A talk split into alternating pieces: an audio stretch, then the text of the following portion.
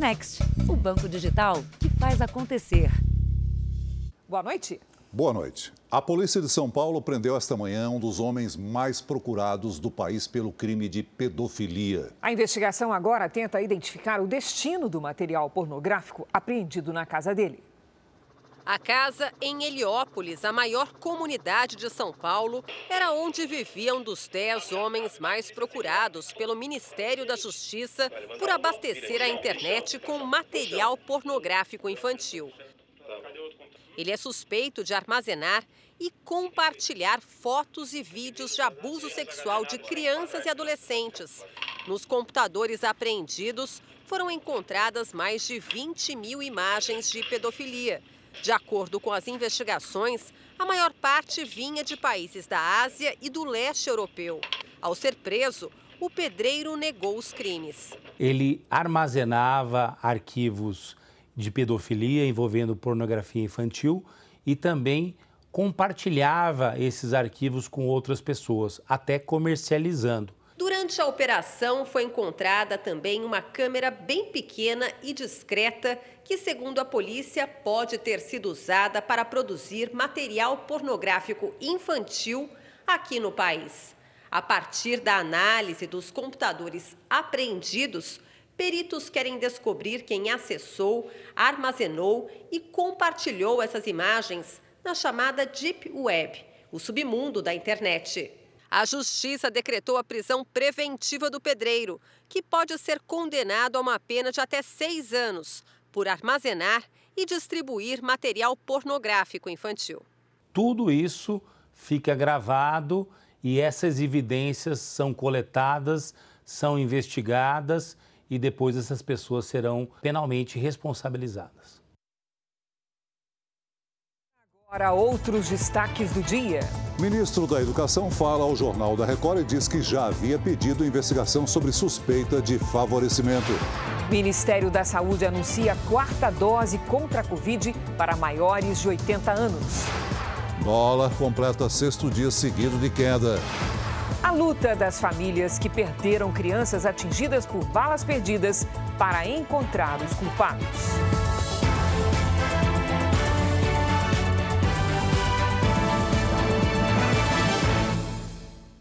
Oferecimento: Beats, a conta digital em que você sempre ganha.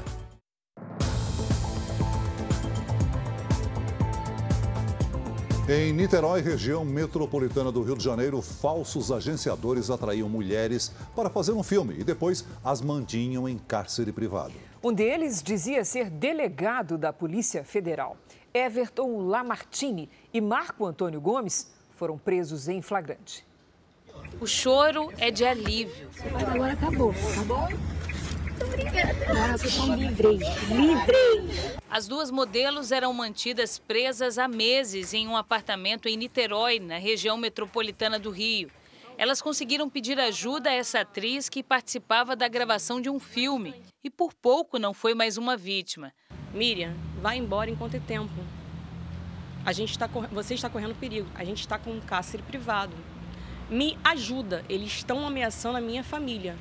A atriz foi convidada pelos supostos sócios da produtora a dormir no local, mas conseguiu escapar durante a madrugada e chamou a polícia.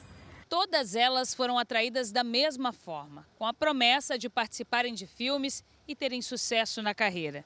Depois eram impedidas de deixarem o lugar e obrigadas a tirarem fotos nuas que eram vendidas para revistas masculinas.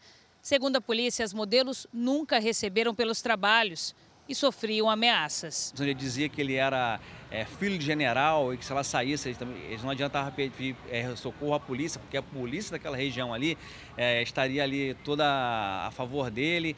Everton Lamartine Mate e Marco Antônio Esque Gomes foram presos em flagrante. Everton exibia armas de brinquedo, falso distintivo e fingia ser delegado da Polícia Federal. Eles também teriam cometido abusos sexuais contra as modelos.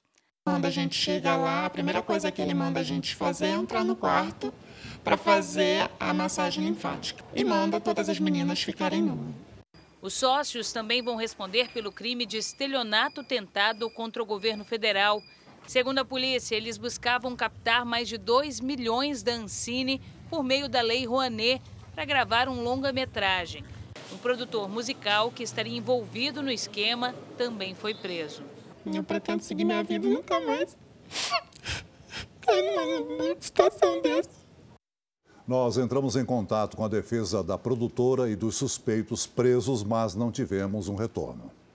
A Justiça pediu a prisão temporária da diretora da escola infantil suspeita de amarrar crianças em São Paulo. Ela é investigada por maus tratos. O muro da escola infantil na zona leste de São Paulo perdeu colorido. Agora estampa pedidos de justiça. Era aqui que Leonardo deixava o filho de 11 meses todos os dias até assistir a estas imagens. Ele é pai de uma das crianças que aparecem amarradas com um lençol. Os vídeos gravados por uma professora da escola deram início a uma série de denúncias. Então ainda tem noites, no meio da noite ele acorda, né? Quando é, se coloca lençol em cima dele, ele acorda ainda.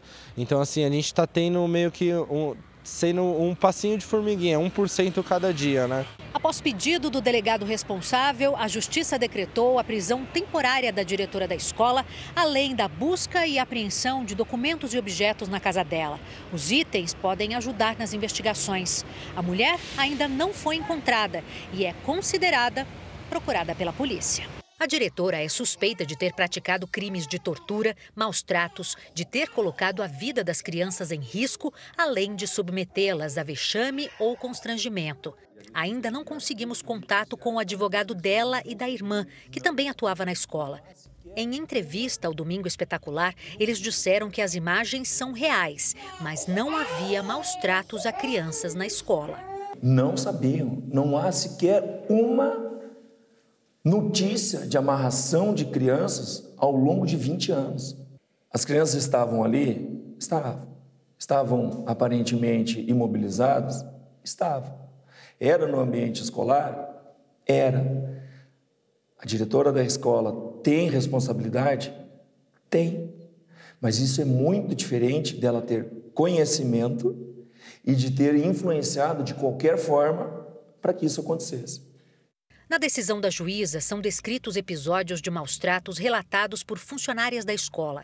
Em um deles, uma ex-professora afirma que as crianças mais manhosas deveriam ser levadas para o banheiro amarradas, para que as pessoas na rua não ouvissem o choro delas. Fernanda é uma das mães que foram à delegacia hoje prestar depoimento. O filho de dois anos também teria sido uma das vítimas. Para a gente que é mãe, a gente tem tanto cuidado, tanto carinho, e a gente ouvir isso é de uma pessoa que a gente confiava, né? Que a gente é, julgava comprometida com o que fazia, tudo, é muito difícil. A Prefeitura de São Paulo informa que as atividades da escola estão suspensas e que um procedimento administrativo foi aberto para apurar as denúncias. Agora as notícias da guerra no leste europeu. O representante do governo russo para assuntos de meio ambiente, Anatoly Chubais, que estava no cargo há mais de 30 anos, renunciou ao cargo em protesto contra o conflito. Até o momento, é o mais graduado assessor de Vladimir Putin a deixar o posto. Na Ucrânia, o enviado especial André Azeredo registra o drama de um refugiado atingido por uma explosão enquanto tentava deixar o país. Andrei morava na cidade de Chernigiv, perto de Kiev. Hoje está internado em um hospital na região de Lviv, próximo à fronteira com a Polônia. O garoto de 15 anos tocava guitarra em uma banda e estava ansioso pelo primeiro show que ia fazer. Mas, em vez disso, assistiu às tropas russas invadirem a cidade, a casa dele, quebrarem tudo e matarem muitos vizinhos.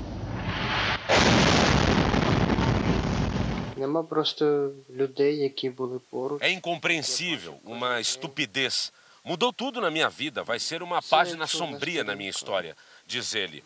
Na tentativa de fuga, Andrei e a mãe acabaram passando com o carro em cima de uma mina terrestre que explodiu. Ele perdeu vários ossos dos pés ficou surdo de um ouvido e teve lesões cerebrais. A mãe não resistiu. A guerra deixa marcas permanentes. O Andrei estava me contando que a cena que nunca mais vai sair da cabeça dele é a do corpo da mãe dele em chamas, enquanto ela tentava sobreviver depois que o carro em que eles estavam explodiu. Sim, são relatos pesados, mas são os relatos reais da guerra na Ucrânia. Eu ainda não me sinto confortável para falar sobre isso. Dói muito. Só espero que os russos voltem para a terra deles logo. Desabafa Andrei.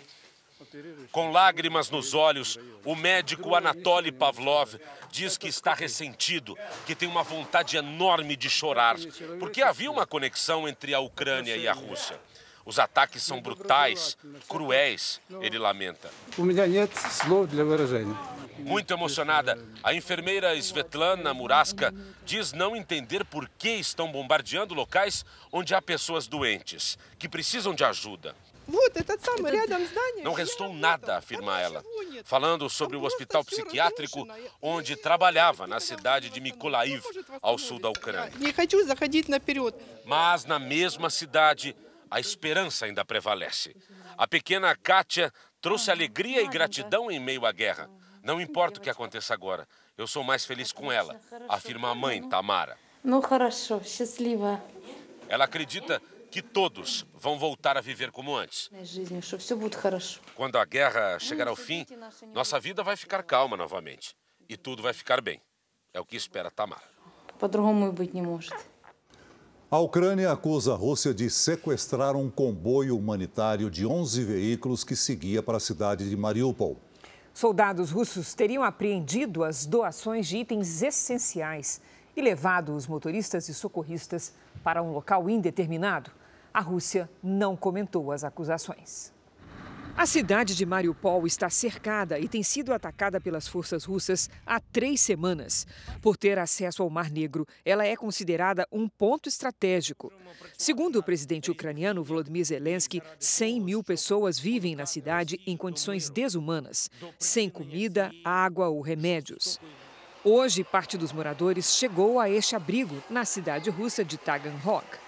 Ludmila Slivika, de 74 anos, conta que soldados russos deram 10 minutos para ela e o marido deixarem a casa onde moravam.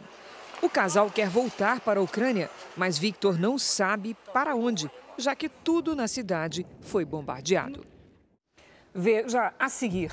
Em entrevista ao Jornal da Record, ministro da Educação afirma que já havia pedido investigação sobre suspeita de favorecimento. E na série especial, um drama para a segurança pública no Brasil. A história de famílias que tiveram crianças mortas por balas perdidas.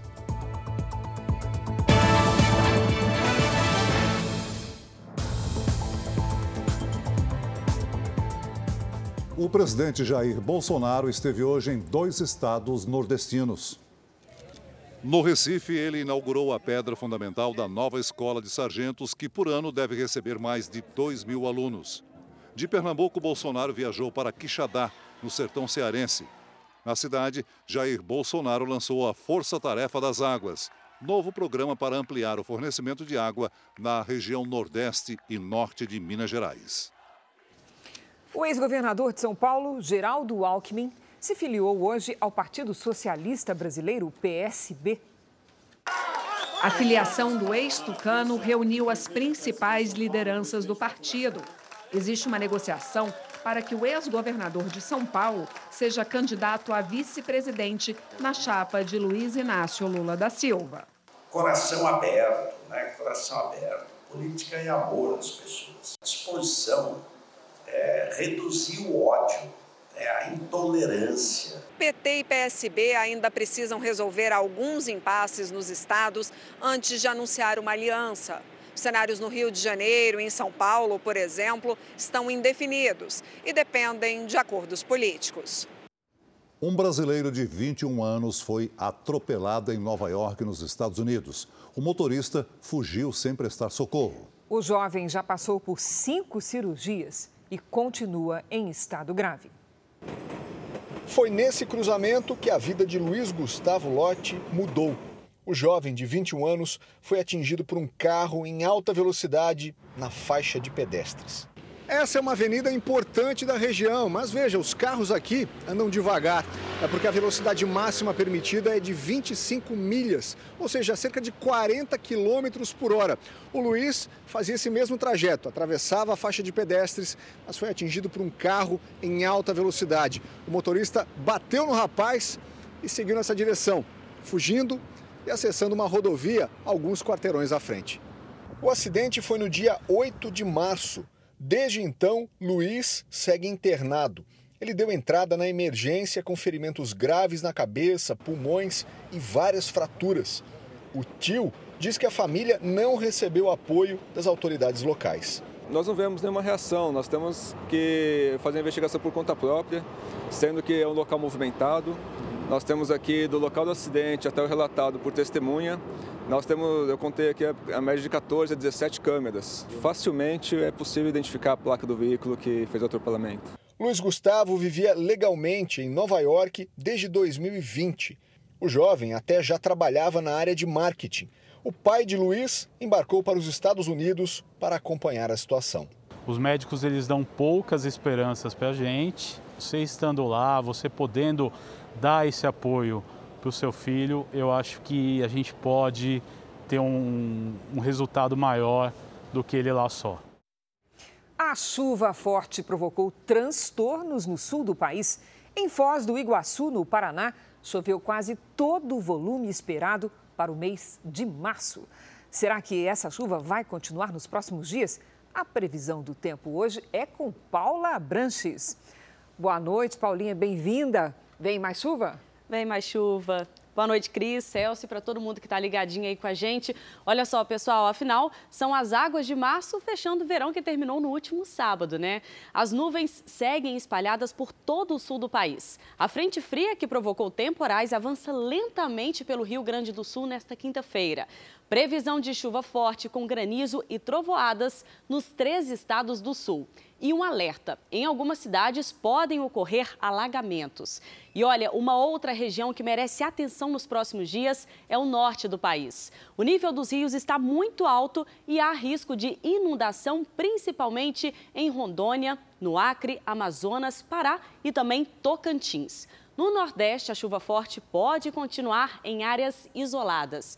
E já entre o interior de São Paulo e o oeste da Bahia, tempo firme e bem quente. Agora vamos às máximas então pelo Brasil. Lá em Florianópolis, 27 graus. No Rio de Janeiro, 30. Em Campo Grande, 31. Em Natal e Manaus, calorão, viu gente? 32 graus. Em Teresina, 34. E em Porto Velho, 31. Aqui em São Paulo, previsão de mais um dia com a cara de outono. Amanhã, bem fresquinho aí, com 17 graus e calor de 31 graus à tarde. Boa noite, pessoal, e até a próxima. Obrigada, Paula. Boa noite, Paula. Veja a seguir. Telefones celulares podem comprometer suspeitos pelas mortes de dois traficantes de facção criminosa.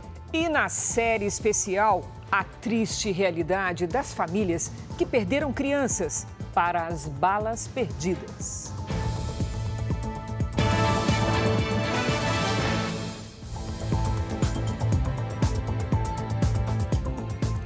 São Paulo realiza no próximo domingo um mutirão de vacinas contra a Covid e também contra a gripe.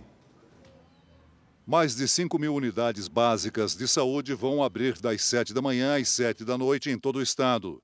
O foco são crianças entre 5 e 11 anos. Segundo a Secretaria de Saúde, 75% do público infantil já tomou a primeira dose, mas apenas 34% completou o ciclo vacinal. 800 mil crianças estão com a segunda dose atrasada no estado. O governo também antecipou o calendário da vacinação contra a gripe influenza, prevista para começar em abril. No domingo é a vez dos idosos a partir de 80 anos. Conforme a recomendação da Anvisa, não é preciso um intervalo entre as vacinas contra a influenza e a Covid. Nesse momento, para os adultos, é possível fazer a vacinação da influenza concomitante à Covid-19. Então, é muito importante para esse idoso que está indo até a unidade básica fazer a sua quarta dose, também se imunize contra a influenza. Nós vamos agora ao vivo a Brasília, porque o Ministério da Saúde recomendou a aplicação da quarta dose da vacina contra a Covid em idosos acima de 80 anos. Quem tem as informações é o repórter Clébio Cavagnoli. Olá, Clébio, boa noite. Oi, Cris, boa noite a você, ao Celso e a todos. Segundo o Ministério da Saúde, a aplicação deve ser feita quatro meses depois da primeira dose de reforço, a terceira dose tomada desde o começo da vacinação no Brasil. A vacina utilizada deve ser preferencialmente a da Pfizer. A necessidade de reforço para outras faixas etárias ainda está em estudo. Até agora, a chamada quarta dose só era aplicada em pessoas com problemas de baixa imunidade. O Ministério também reforçou que tem vacinas da Pfizer suficientes para aplicação neste grupo e que alguns estados já informaram, inclusive, que contam com os imunizantes em estoque. Volto com vocês, Cris e Celso. Obrigada, Clébio.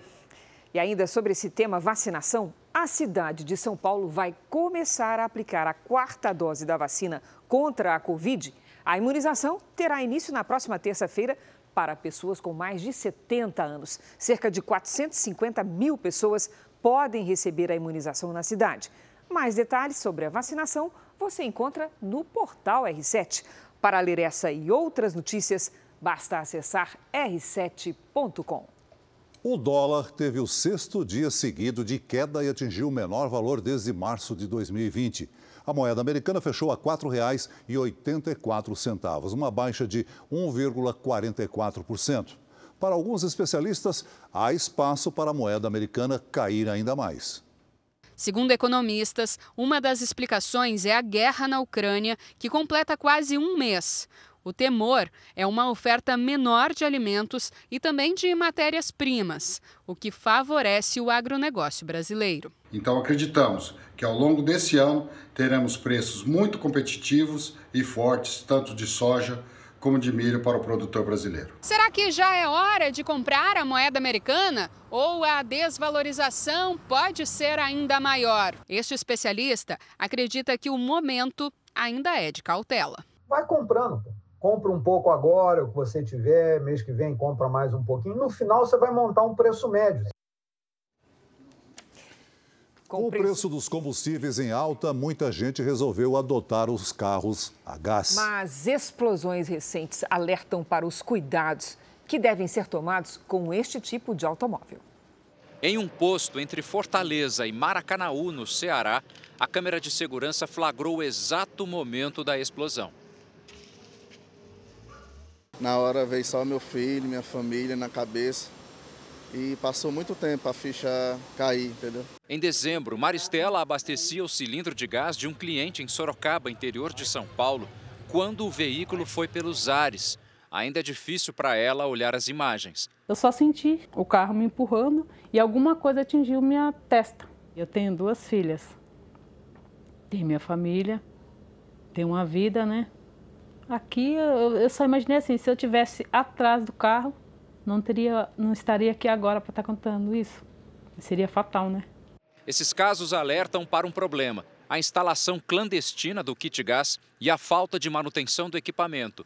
Um levantamento do Sindicato das Empresas de Inspeção Veicular de São Paulo, feito em 3 mil carros em 37 postos de combustíveis, mostra a situação dos veículos equipados com gás natural. Essa pesquisa traz um dado preocupante: 78% dos carros movidos a GNV estão em situação irregular a grande maioria não tinha o registro necessário para usar o kit gás e o restante não fez a inspeção anual obrigatória. Periodicamente, o veículo ele passa também por inspeção para que seja verificado se realmente as condições originais daquele kit instalado eles continuam durante o ciclo de vida do veículo. O sistema vai trabalhar sob uma alta pressão.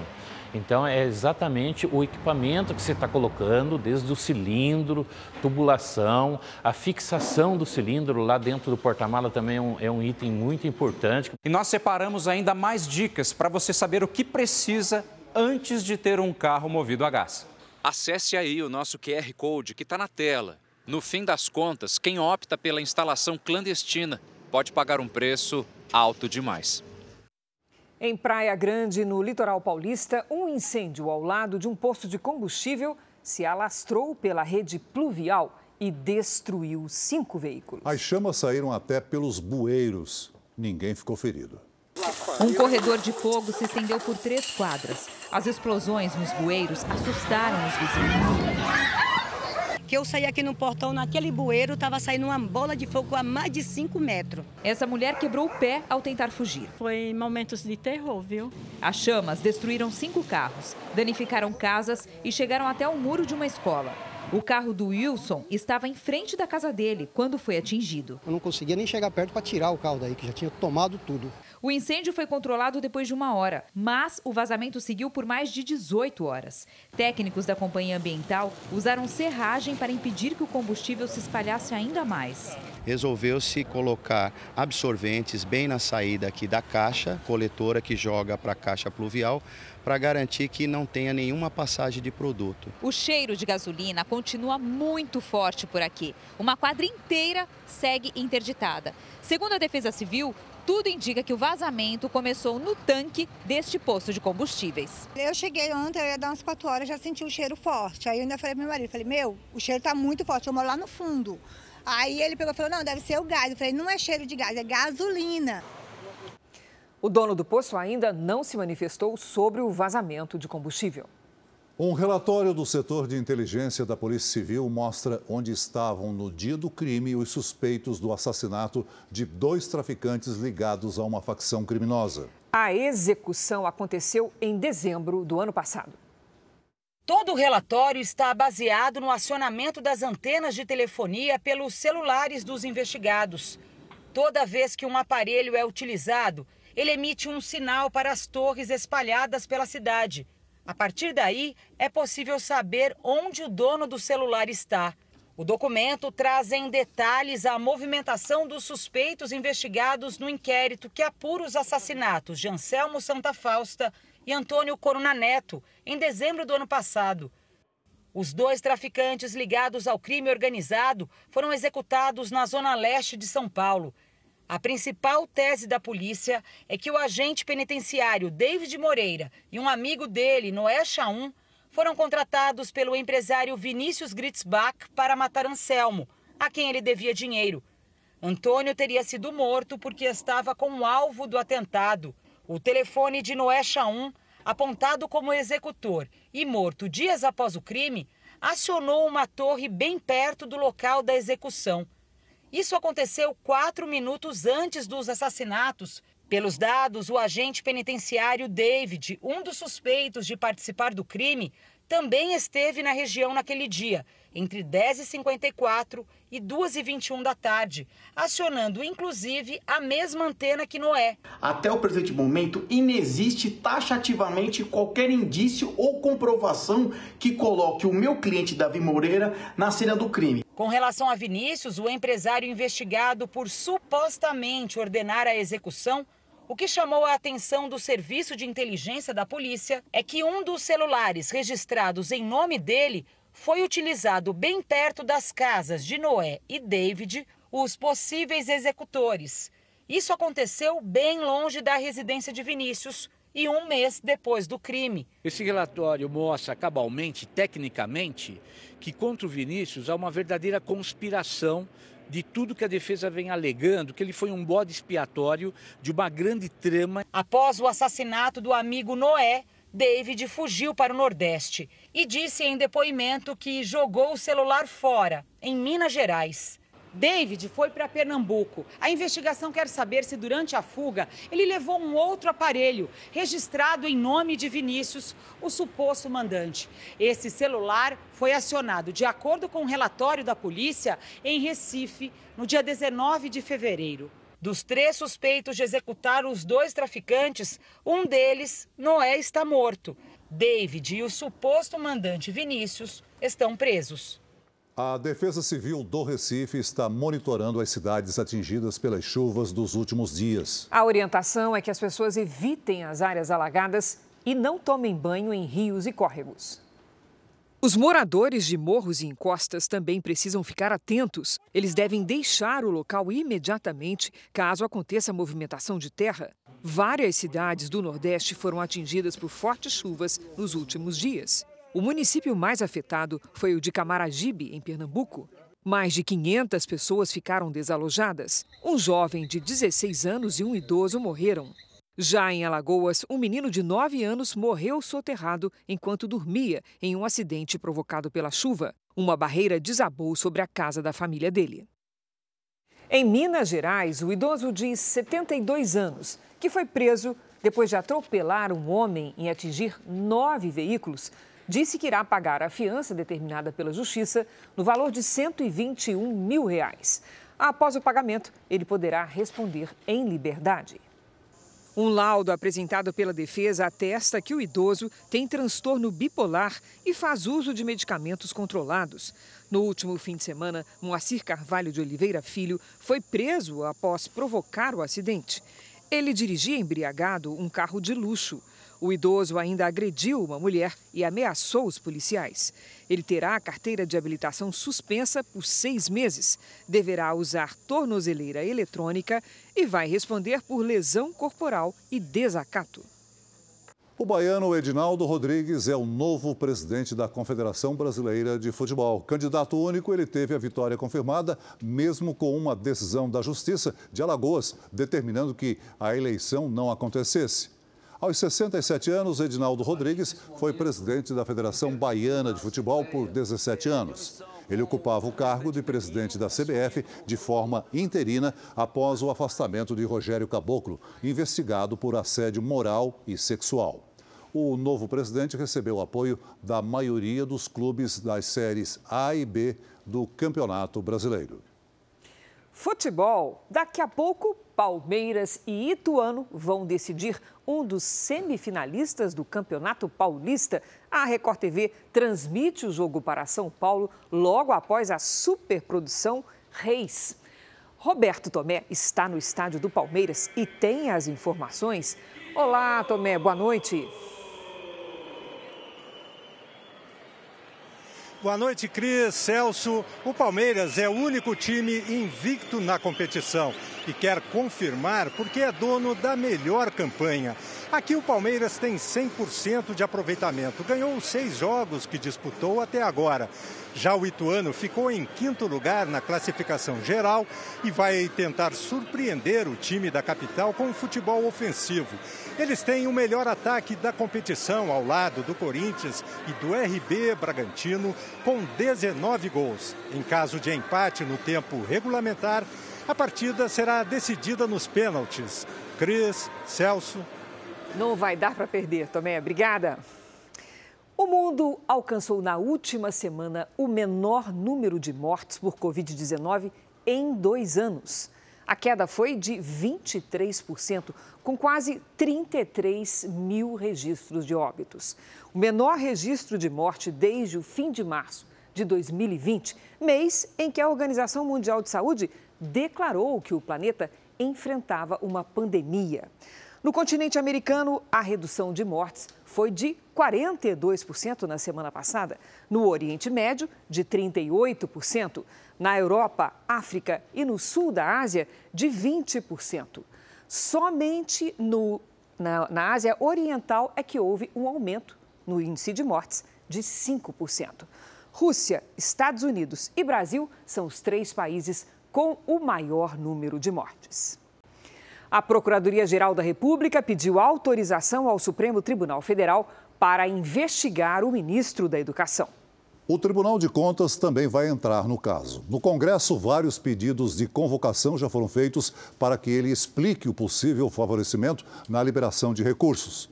Em entrevista exclusiva ao Jornal da Record, o ministro Milton Ribeiro declarou que, há sete meses, já tinha pedido uma investigação sobre as suspeitas.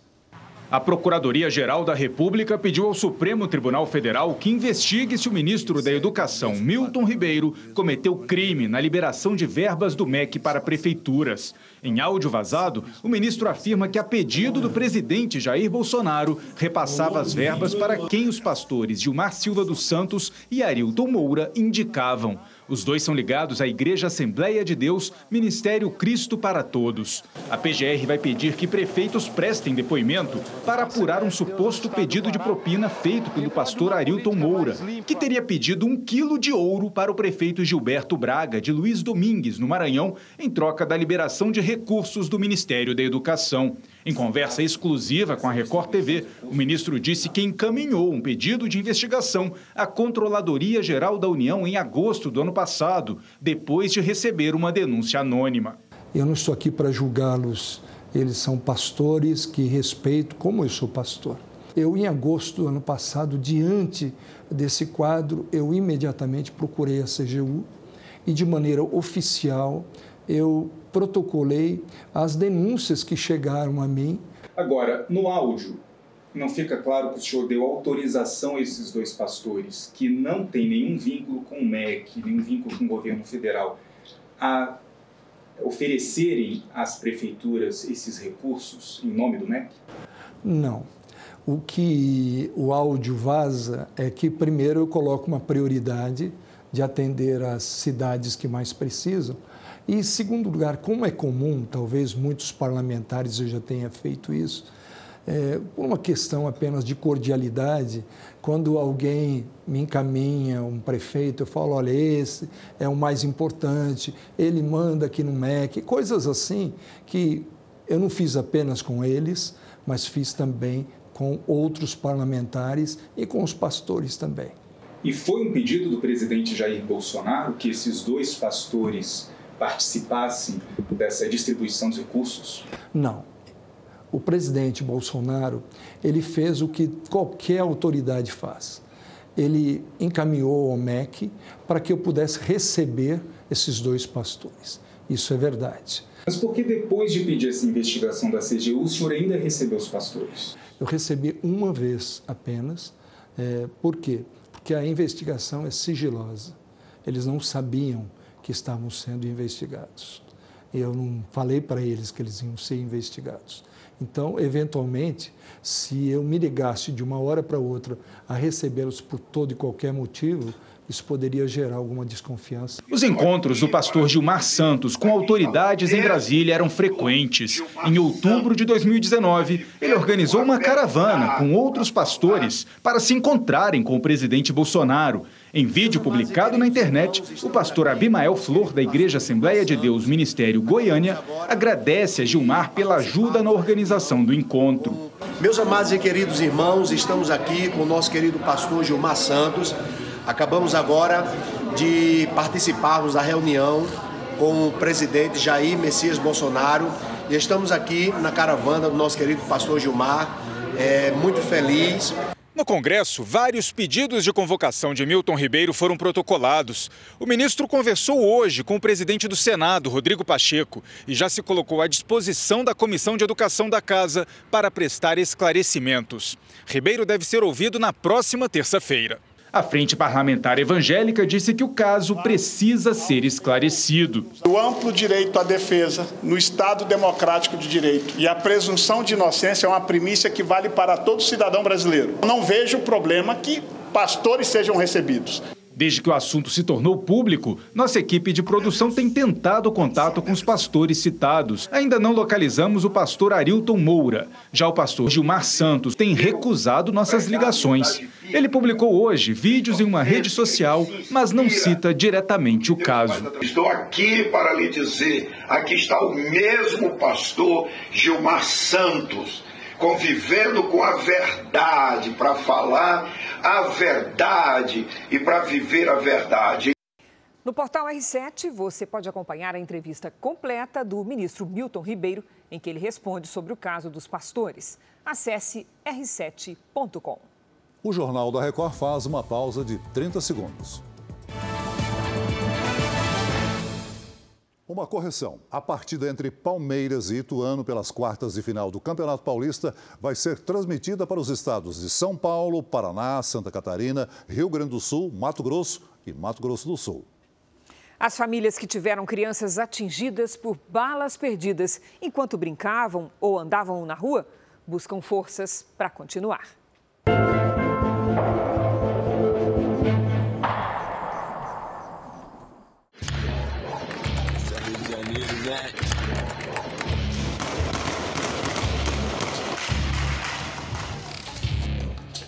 Mike pegou um, um tiro aqui, caiu no chão. Para mim parece que acabou de acontecer. É como se estivesse chegando do trabalho ontem, escutando tudo aquilo e vendo a cena das meninas ali caídas no chão.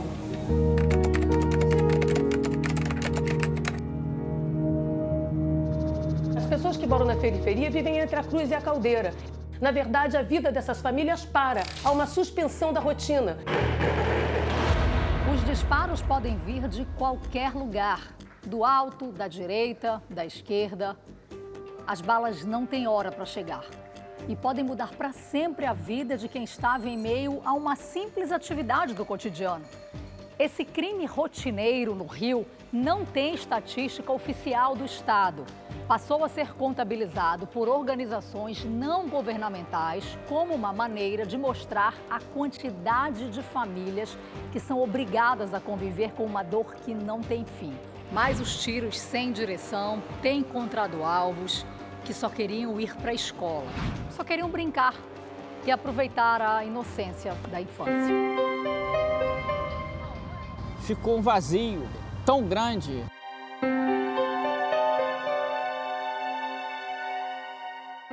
Quando o senhor deita para dormir, quais são os pensamentos que vêm à sua cabeça? Às vezes o Michael de madrugada, infelizmente. Eu acordo na madrugada, não durmo mais como eu dormia antigamente. O sono nunca mais foi o mesmo? Nunca mais foi o mesmo depois da morte do Michael.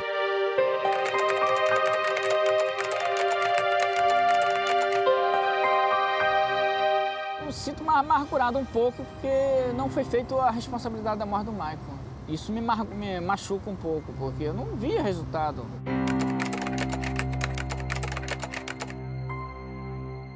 14 anos depois da morte do Maicon, o seu Zé Luiz cansou de falar da violência apenas mostrando as fotos do filho. Foi quando ele decidiu construir esse boneco de isopor e papel e usou no acabamento cápsulas que ele encontrava no chão da comunidade depois de um tiroteio. Aqui no detalhe da roupa, na manga e também no cinto, o cartucho com o mesmo calibre que tirou a vida do menino. Esse boneco é para mim chamar a atenção da sociedade, do que eu me tornei, um artista plástico, para mostrar a semelhança do Michael que seria hoje com 1,75m.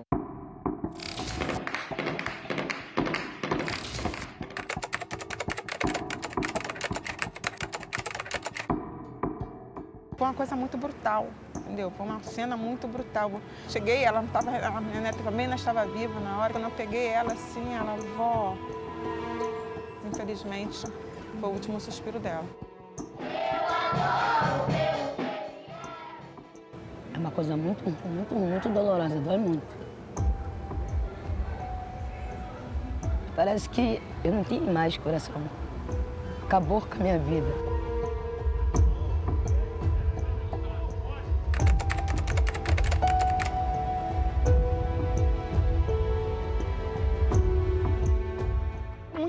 Falta. A gente só quer que tenha uma solução. Porque se eu errasse, eu não ia ter que pagar. Existem diversos estudos apontando o quanto essa questão da violência afeta psiquicamente ou emocionalmente a vida das pessoas que convivem muito de perto com essa realidade da violência. Né? Agora, imagina a criança e o adolescente que tem ainda menos recurso, né? menos compreensão a respeito dessa realidade, mas que sente isso.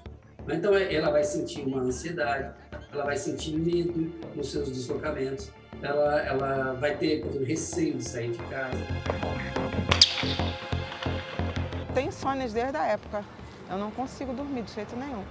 Eu costumo dizer que a gente sobrevive, né? Porque a gente não consegue mais ter a mesma vida de antes.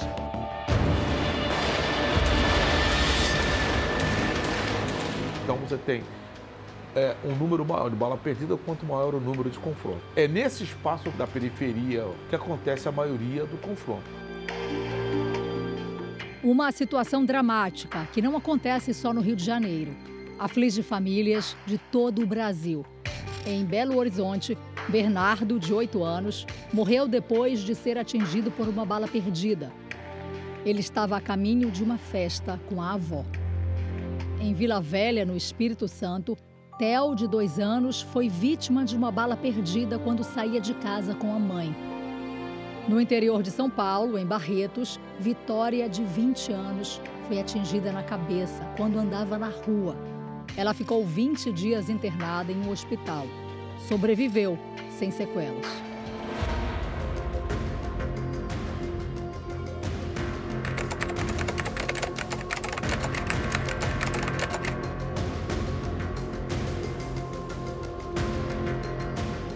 Não vai desistir? Não, jamais. Eu não sei o que é isso.